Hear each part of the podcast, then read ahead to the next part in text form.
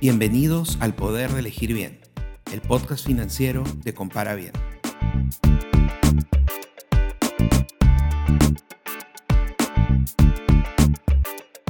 Hoy se nos hace casi imposible pensar en ver una película, tomar un taxi o ordenar comida sin pensar en usar un aplicativo. Para tus finanzas, el mundo digital es cada vez más una realidad y tenemos aplicaciones que nos permiten hacer transferencias, cambio de monedas y hasta conseguir préstamos online.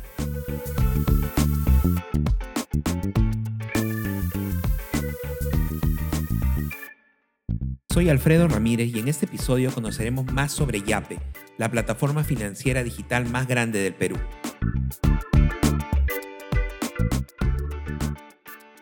Para esta ocasión tengo el agrado de entrevistar a Luis Alfonso Carrera, CEO de Yape. Los bancos son de los negocios que menos han cambiado durante los últimos 100 años. Seguimos viendo agencias bancarias, colas de gente, seguimos usando cuentas de ahorro o corrientes, en algunos lugares inclusive chequeras, y retiramos efectivo para la mayoría de nuestras transacciones.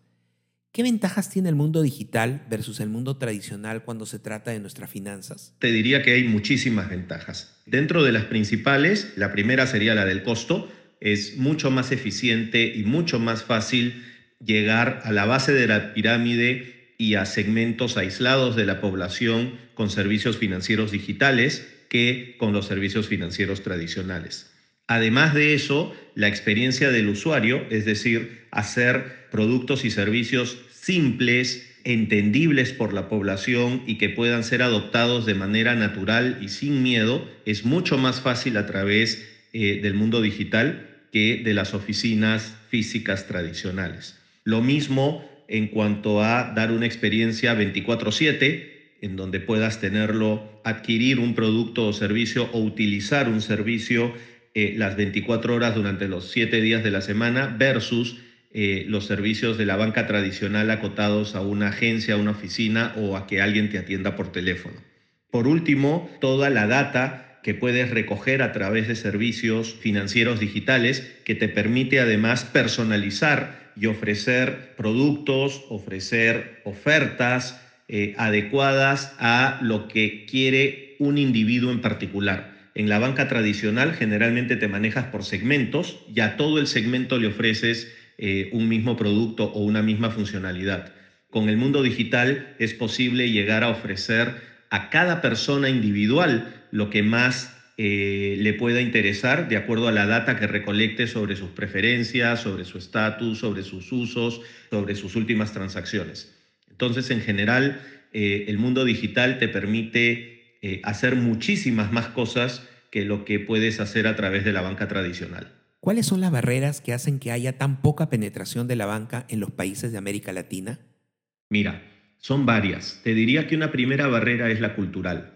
Eh, en general, en toda Latinoamérica hay cierta desconfianza y recelo, sobre todo en la base de la pirámide y en las poblaciones más vulnerables, con respecto a los bancos, ya sea porque han tenido malas experiencias, ya sea porque no hay una educación o una cultura financiera adecuada, ya sea porque los bancos han sido incapaces de llegar con un mensaje adecuado y con productos sencillos y simples para esta población, para este segmento de la población, pero en general hay cierta desconfianza y no consideran a los bancos como eh, un proveedor de servicios adecuados para ellos.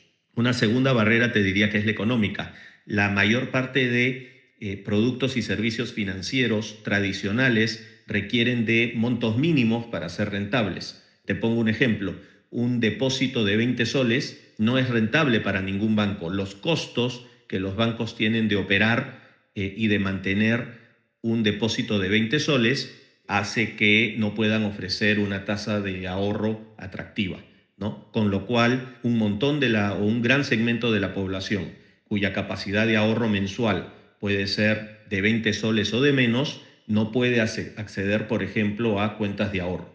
Lo mismo con créditos. Puede haber muchas personas que lo que requieren son créditos de 5, de 10 soles o de 50 soles por uno o dos días eh, y el modelo tradicional de la banca con oficinas, funcionarios de negocios, áreas de riesgo, hace que un crédito de 5 o de 10 soles por 3 o 4 días eh, simplemente no sea atractivo o no sea viable económicamente. Con lo cual hay un gran sector de la población simplemente que no puede acceder a servicios financieros adecuados bajo la banca tradicional.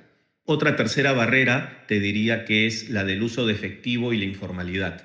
Lamentablemente el uso de efectivo en todas tus transacciones no deja ninguna posibilidad a los bancos de conocerte ¿no? y de poder ofrecerte servicios financieros eh, de acuerdo a eh, tus transacciones, de acuerdo a tus necesidades. ¿no? El efectivo no deja huella, no deja ningún tipo de data que pueda ser internalizada por los bancos para ofrecerte un producto o servicio financiero. Es decir, el efectivo y el uso de efectivo en un gran sector de la población hace que eh, lamentablemente los bancos no los puedan conocer y por lo tanto no puedan ni evaluarlos ni ofrecerles productos y o servicios adecuados para esas necesidades.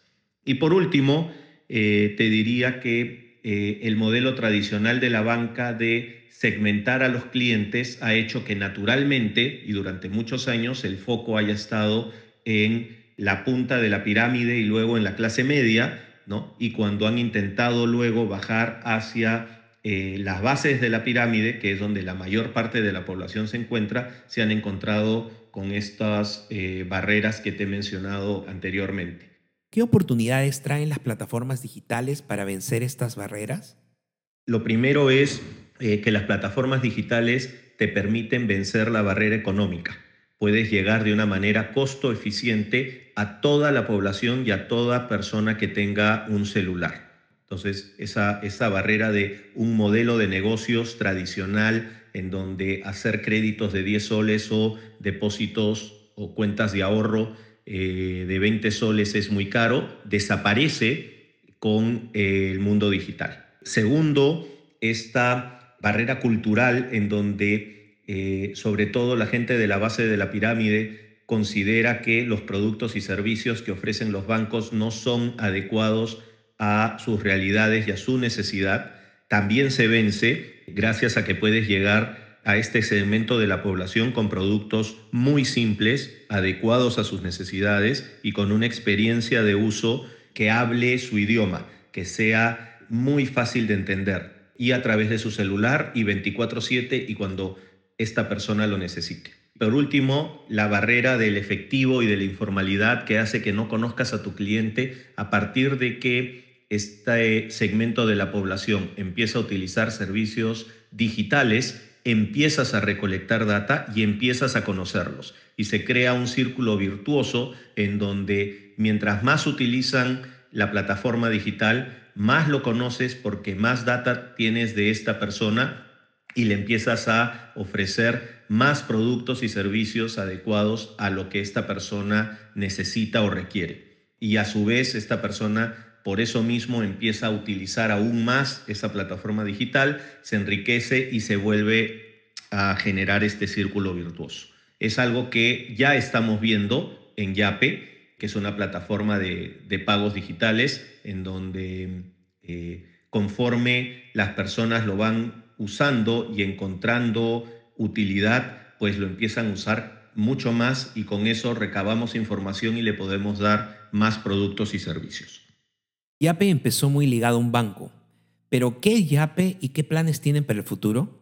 Bueno, Yape es un aplicativo, efectivamente nació siendo un canal del BCP para hacer más fáciles las transferencias entre personas, pero en el tiempo ha ido migrando y ha ido, primero que todo, incorporando a otras instituciones financieras, como el Banco de la Nación, Mi Banco, Caja Cusco, Caja Piura, que acaba de firmar también el convenio, y otras cajas municipales que pronto se unirán. Entonces, eh, deja de ser algo del BCP para ser algo más de, eh, para ser más bien un canal que permita a las personas que tienen YAPE, independientemente de eh, la institución financiera a la que pertenecen, poder hacer transferencias y pagos de una manera más simple. A partir de mayo, además, YAPE ha dado un paso muy importante, te diría uno de los hitos más importantes en la historia de YAPE, que es el de permitir a todas las personas no bancarizadas, o a todas las personas que no tengan cuenta en eh, los bancos y cajas afiliadas a YAPE, poder trabajar con YAPE, solamente con tu DNI. ¿no? Lo hemos llamado la YAPE Card, lo que nos permite ahora apuntar a ofrecer y a que adopten YAPE como una solución de servicios financieros a los dos tercios de peruanos que no tienen cuentas bancarias ni acceso a servicios financieros. Eso ha empezado desde fines de mayo, eh, vamos a un ritmo recontra importante. ¿Y a qué apuntamos? No apuntamos a ser un banco digital, no apuntamos a ser una fintech, lo que apuntamos es a ser el app del Perú. Lo que queremos es que todo peruano, cuando tenga que hacer un pago, en vez de utilizar el efectivo, utilice Yape porque le es más conveniente, porque le es más fácil, porque le es más simple y porque además va a obtener beneficios por el hecho de haber usado Yape y no haber usado efectivo. ¿Qué beneficios serán estos a futuro? El poder acceder a un microcrédito, el poder tener una cuenta, el poder hacer recargas, el poder inclusive tener un microseguro, y etcétera, etcétera. Yape en verdad apunta a reemplazar el uso de efectivo en todas las transacciones de montos menores. Somos un aplicativo, queremos estar en los celulares de todos los peruanos y hacia eso vamos con nuestro objetivo de tener 5 millones de usuarios para fines de este año y 10 millones de usuarios para fines del próximo año. Empezamos el año con poco menos de 2 millones, ya estamos en 3 millones 400 mil y vamos a cerrar el año en estos 5 millones que te menciono y nuestra aspiración y deseo es llegar a 10 millones de usuarios el próximo año que lo utilicen para todos sus pagos de montos menores, ya sean transferencias a otras personas, ya sea pagos con el QR en cualquier establecimiento. Tenemos ya más de 300 mil micronegocios que aceptan YAPE como medio de pago a través de su QR. Simplemente lees el QR y pagas muy fácil con YAPE y lo que queremos es que ese ecosistema de yaperos y de pagos vía yape siga y siga creciendo. Para darles a todos una, una idea de, de, las magnitudes, entre febrero y marzo, justo antes de la pandemia, eh, se hacían alrededor de dos, entre 2 y 3 millones de yapeadas al mes. El mes de julio lo hemos cerrado con más de 9 millones de yapeadas al mes. Eh, si antes se movían alrededor de 150 a 200 millones de soles al mes vía YAPE, y eso son 200 millones menos que se mueven en efectivo y 200 millones más que se mueven a través de un medio digital moderno. El mes de julio lo cerramos con 600 millones. Hemos multiplicado por tres el volumen o el monto, perdón, de transacciones que se realizan a través de YAPE, que pretendemos ser, como les digo, el app más utilizado del Perú y el app utilizado por más de 10 millones de peruanos de aquí a lo que queda de este año y hacia diciembre del 2021.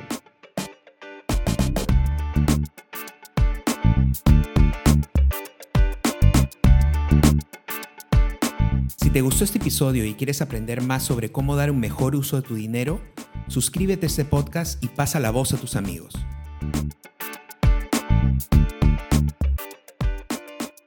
Recuerda que en Compara Bien podrás encontrar todo lo que necesitas para escoger préstamos, tarjetas, cuentas de ahorros y seguros.